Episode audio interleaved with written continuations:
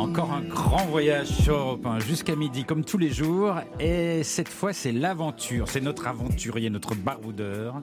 Jean-Bernard Carrillet du guide Lonely Planet. Qu'est-ce que vous avez pu vivre là-bas comme truc dingue Ah, écoutez, j'ai vécu un enfer. Un enfer Un enfer. Bah, Vous êtes revenu, visiblement. Plongé dans l'enfer. Et vous allez voir que c'est lié au transport. On a évoqué euh, les trains, on a évoqué les gares, Oui. transport un peu compliqué. Moi, j'ai vécu l'enfer de Shinjuku, de la gare de Shinjuku à Tokyo. Et ça, c'est quelque chose dont je me souviendrai toute ma Et vie. c'est une aventure. C'est une vraie aventure. Vous allez voir, la gare de Shinjuku, c'est la numéro 1 mondiale, juste planté quand même le décor. hein. Elle voit passer près de 4 millions de passagers par jour. Par Elle est- jour? par jour, 4 millions par jour, elle est tentaculaire. Le Forum des Halles à côté, c'est une tête d'épingle par rapport à Shinjuku. Une gare Alors, de campagne. Une gare de campagne. Alors moi, je me suis dit, euh, je devais euh, en fait descendre à Shinjuku quand j'étais à, à Tokyo. Je venais Ouais. d'arriver au Japon euh, la veille ou l'avant-veille, donc j'étais encore un petit peu un novice, si vous voulez. Ouais. Je n'étais pas vraiment préparé à cette ambiance-là. Et je devais descendre à la gare de Shinjuku. Donc j'ai pris euh, le train et je suis descendu à la gare de Shinjuku sans m'être absolument pas préparé. J'ai dit, bon ben voilà, je vais prendre une sortie, Bah comme oui. d'habitude. En plus, j'habite à Paris, j'ai l'habitude de la gare du Nord, de Châtelet-Léal, de- de- des enchevêtrements d'escalators, ça me pose aucun problème. Je dis, bon ben c'est rien du tout, c'est juste un petit peu plus grand. Sauf que, sauf que, il m'a fallu une demi-journée pour m'extraire de Non. Shinjuku. Je vous assure. Une demi-journée. Je vous assure, parce qu'en fait, c'est un, on ne sait plus où est le haut du bas. Je prenais un escalator, je me retrouvais dans un tunnel. Le tunnel menait à un autre escalator, qui menait ensuite à un autre couloir. Mais il n'y avait, pas des- il y pan- avait pas des panneaux il y a des espèces de panneaux colorés, c'est marqué exit, mais c'est exit. En fait, c'est des, des gares imbriquées en elles-mêmes, en fait. Ouais. Donc c'était exit d'une gare qui menait à une autre gare qui elle-même. Donc c'était une espèce de poupée, euh, vous savez, c'est une espèce de poupée russe. Ouais. Et je ne m'en sortais plus. Et à un moment donné, j'ai ressenti une espèce de flot d'angoisse. Le piège de Shinjuku s'est refermé sur moi. Ah et ouais. au milieu, j'étais en, en heure de pointe, donc je pense que Dora voit très bien ce que ça veut dire.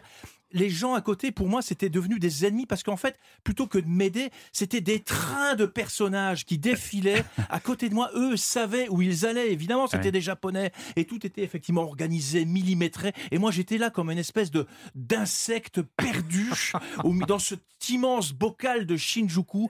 Et je croyais que j'allais chaque fois trouver la sortie et je butais sur un obstacle. C'était encore une fois une sortie, un ascenseur qui menait nulle part. Mais vous ne demandiez pas de l'aide Alors, vous il a- le problème, c'est qu'à Shinjuku, j'ai voulu demander de l'aide à un employé euh, parce qu'en fait, les gens ne s'arrêtent pas, ils savent eux où ils vont, donc ils ne vous sont d'aucun secours. Vous- en fait, il y a du monde partout, c'est une fourmilière, mais je me sentais seul, la solitude au milieu de, ce, de cette ruche monstrueuse qu'est Shinjuku. Et à un moment Il, donné, il j'ai est quand en même- hypertension, ce garçon. Et- Attention. mais je reviens à scène. Il est comme j'ai quand même Il vu va un faire une employé. crise. Parce qu'en fait, il n'y a, pas- il y a pas beaucoup de commerce. C'est pas comme chez nous, il y a des commerces, des galeries commerciales où on peut s'arrêter pour demander quelque chose. Il y a rien, il y a des espèces de... Tout est fonctionnel, tout est organisé. J'ai quand même vu un employé à un moment donné, mais lui, c'est pareil. Il, il m'a répondu, j'ai dit, lui, il va me sauver, il va me dire où il a sorti. Mais non, il m'a de- il m'a montré un, un- un- un- il m'a désigné un, un endroit, un autre tunnel que j'ai pris, mais c'était évidemment pas le bon. Ouais, C'est non. ce qu'il n'a pas voulu perdre la face, justement, mais ça, je le savais pas, je connaissais pas les codes du Ouais. Japon. Jean-Bernard, Effectivement. respirez, respirez, respirez, Non, j'ai respirez. pas On va le faire, respirer. ce garçon, on va le J'avais qu'une seule envie, parce qu'il y a 200 sorties à Shinjuku. Non, mais c'est vrai. 200 C'est vrai que ça peut sorties. être très Mais stressant. c'est ouais. monstrueux. Et à un moment donné, j'avais qu'une seule envie, c'était de me mettre à genoux au milieu de cette marée humaine et de leur dire, de crier, mais sortez-moi de là, s'il vous plaît. Je n'arrivais plus à m'orienter. Il n'y avait que des fausses pistes. Voilà. Et j'étais le seul étranger dans tout ça, en pleine heure de pointe. Ouais.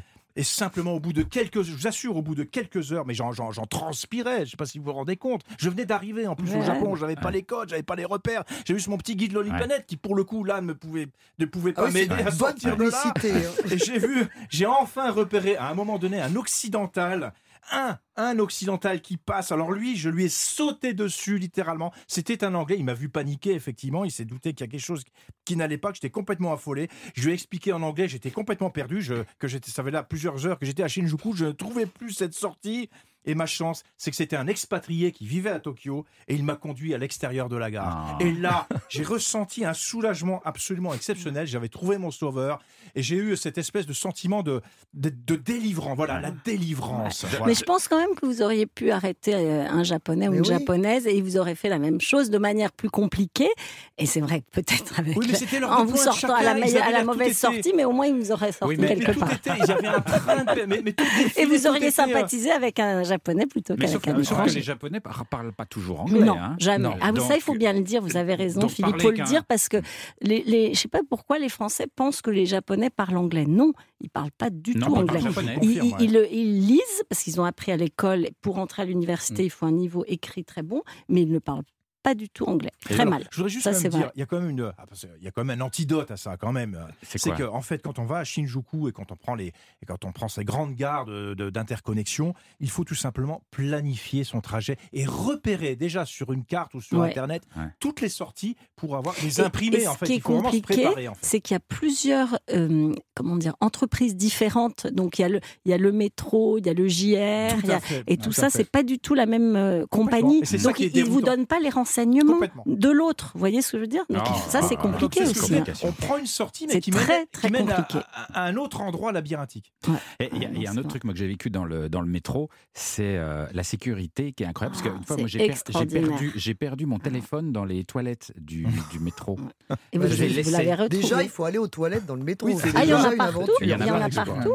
Contrairement à la France, on a du Ah mal à aller aux toilettes. Je l'ai laissé dans le métro et je suis parti et je m'en suis rendu compte, mais vraiment, j'étais un peu perdu comme vous. Genre, Ouais. Au bout de 15-20 minutes, j'ai fait mince, mon téléphone, ça. Je suis reparti. Et vous avez retrouvé la Ah, toilette le téléphone était. J'ai retrouvé les toilettes, j'ai réussi. Là, Et le téléphone était au même endroit. Ah ouais. Il n'avait pas bougé. Il y avait juste 700 000 personnes qui étaient passées devant. Ça, c'est- non, mais c'est extraordinaire au Japon. hein, Ça, il faut le dire, et ça reste toujours comme ça. hein.